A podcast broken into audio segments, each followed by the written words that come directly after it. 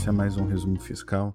Muito obrigado pelo seu tempo. Eu agradeço que você tenha baixado o nosso podcast para poder acompanhar as últimas notícias do direito tributário. Eu vou começar as notícias dessa semana com uma informação boa para todo mundo.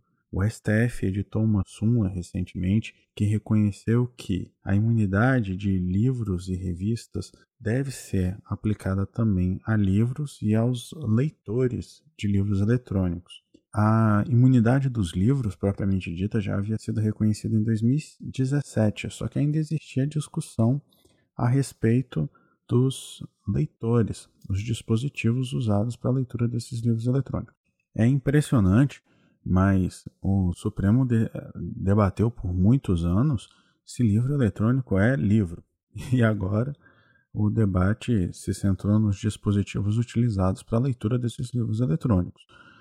Se a Constituição visava proteger o bem material que é o livro e a funcionalidade que ele desempenha na sociedade, que levará levar conhecimento e cultura a todos, é evidente que reconhecer apenas a imunidade do livro eletrônico é insuficiente. Era necessário também que o suporte físico tivesse a imunidade reconhecida.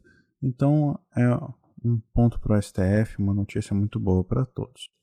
Eu também queria destacar essa semana é, discussões que têm acontecido no, no Congresso Nacional a respeito da criação do imposto de grandes fortunas. O imposto de grandes fortunas é um imposto que atualmente não existe, mas ele tem previsão constitucional. Isso quer dizer o quê? Que a Constituição autorizou a União a eventualmente criar esse imposto, mas ele nunca foi criado. É preciso que seja editada uma lei criando o imposto de grandes fortunas. E é justamente isso que está em discussão lá no Congresso, se esse imposto deve ou não ser criado. Alguns senadores têm defendido que esse é o momento de se criar esse imposto, porque a arrecadação federal está caindo, uma vez que, por conta da crise, a atividade econômica também caiu. E a União fatura alto na atividade econômica, quando as empresas têm receita, faturamento, lucro. Esses são aspectos muito importantes do orçamento da União. Então, estão surgindo diversas propostas, algumas já antigas estão sendo revividas, enfim, aparentemente há todo um esforço para se criar esse imposto de grandes fortunas. Acontece que ele tem uma série de dificuldades. A primeira delas é um tanto quanto evidente, é de que não se sabe bem ao certo o que é uma grande fortuna. É preciso que os parlamentares decidam e definam na lei o que é uma grande fortuna. As propostas que têm sido feitas até agora, em regra, definem um piso daquilo que é considerado grande fortuna e depois escalonam a alíquota que vai ser aplicada sobre esse patrimônio. Um dos problemas a respeito dessas propostas é que a Constituição veda a cobrança de impostos no mesmo ano no qual eles são criados. O que significa, se o Congresso conseguir passar por todo o processo legislativo e essa lei for promulgada ainda esse ano, o imposto só pode ser cobrado ano que vem. Isso significa, além disso, né, o resultado disso é que o imposto não pode ser cobrado para ajudar a União a arcar com os custos do coronavírus. Não vai complementar o orçamento da União para esse ano. Então, isso é muito importante. Se isso não bastasse, é, o imposto de grandes fortunas tem algumas peculiaridades que justificam, inclusive, ele não ter sido criado até hoje. A primeira delas é o seguinte: nem todo patrimônio, nem toda fortuna representa uma capacidade de contribuição do sujeito. Um empresário que tem um patrimônio de 100 milhões de reais, só que esse patrimônio é representado por cotas de uma empresa que está dando prejuízo, evidentemente não tem condições de contribuir. Ele já contribui com o imposto de renda.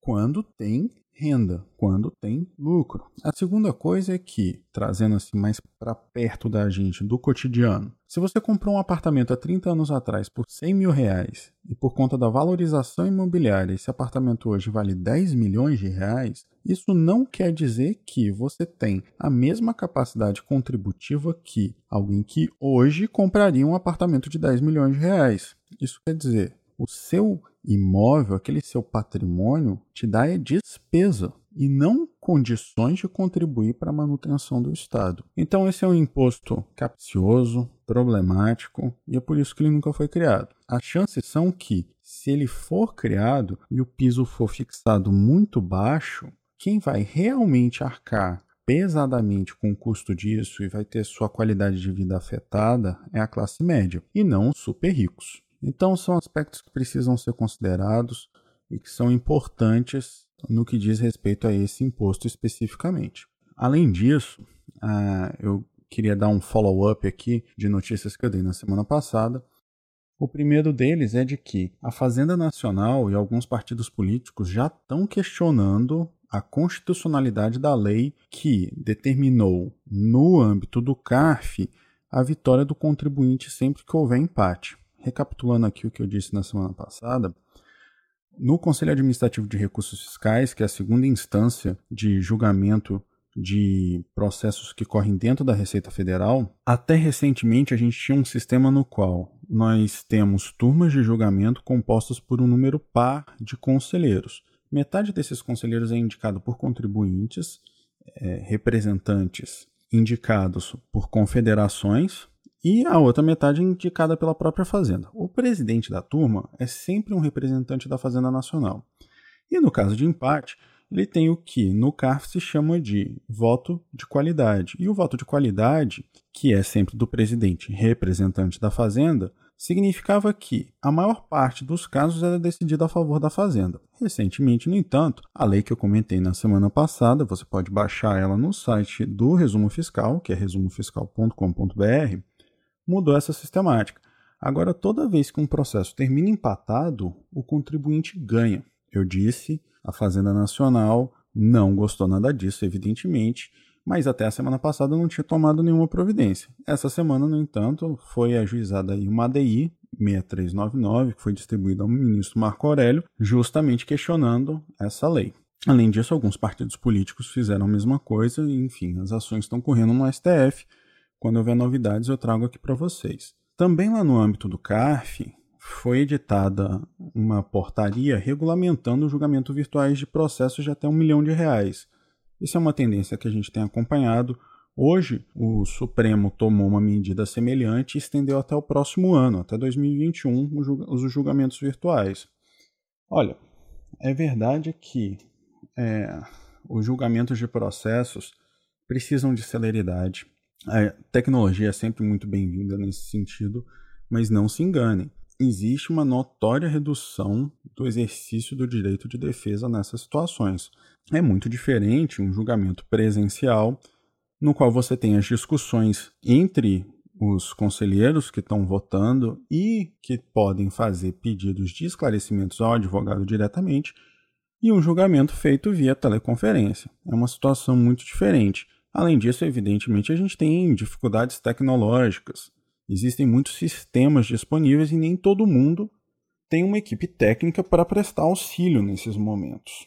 Então, julgamentos virtuais eles precisam ser eles precisam acontecer de certa medida, porque ninguém para a tecnologia, é uma locomotiva muito pesada e muito forte, mas é preciso ficar atento para que essas iniciativas não reduzam o direito de defesa das pessoas.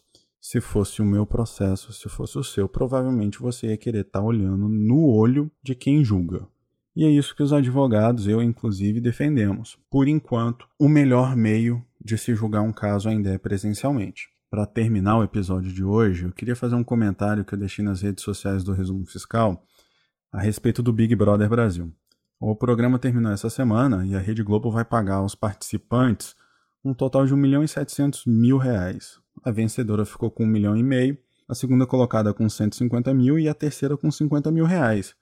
Mas impressionantemente, a Fazenda, na verdade, ficou com o segundo maior prêmio do BBB, porque vai receber quase 900 mil reais em imposto de renda e contribuição previdenciária.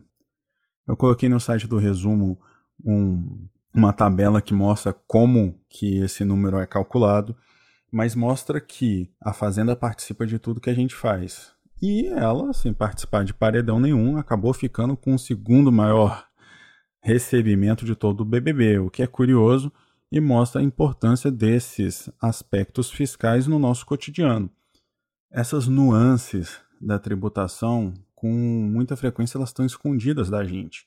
E o público em geral não sabe da importância disso. Imaginem só, 900 mil reais. É isso que eles vão receber. E isso só por conta dos pagamentos dos prêmios. Eu não estou aqui considerando a participação que a Fazenda tem na receita, no lucro da Globo e assim por diante.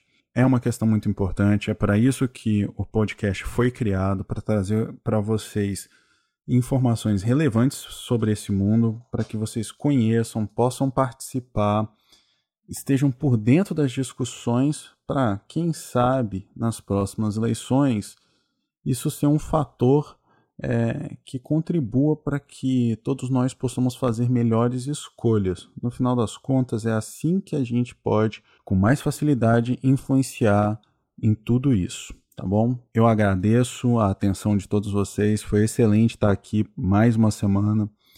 O podcast, evidentemente, é novo e, como tudo que é novo, a gente tem uma curva de aprendizado.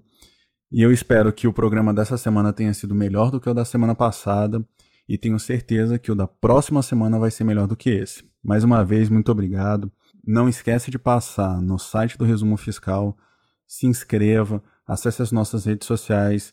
Eu vou compartilhar mais conteúdos muito interessantes e que você precisa conhecer. Até mais.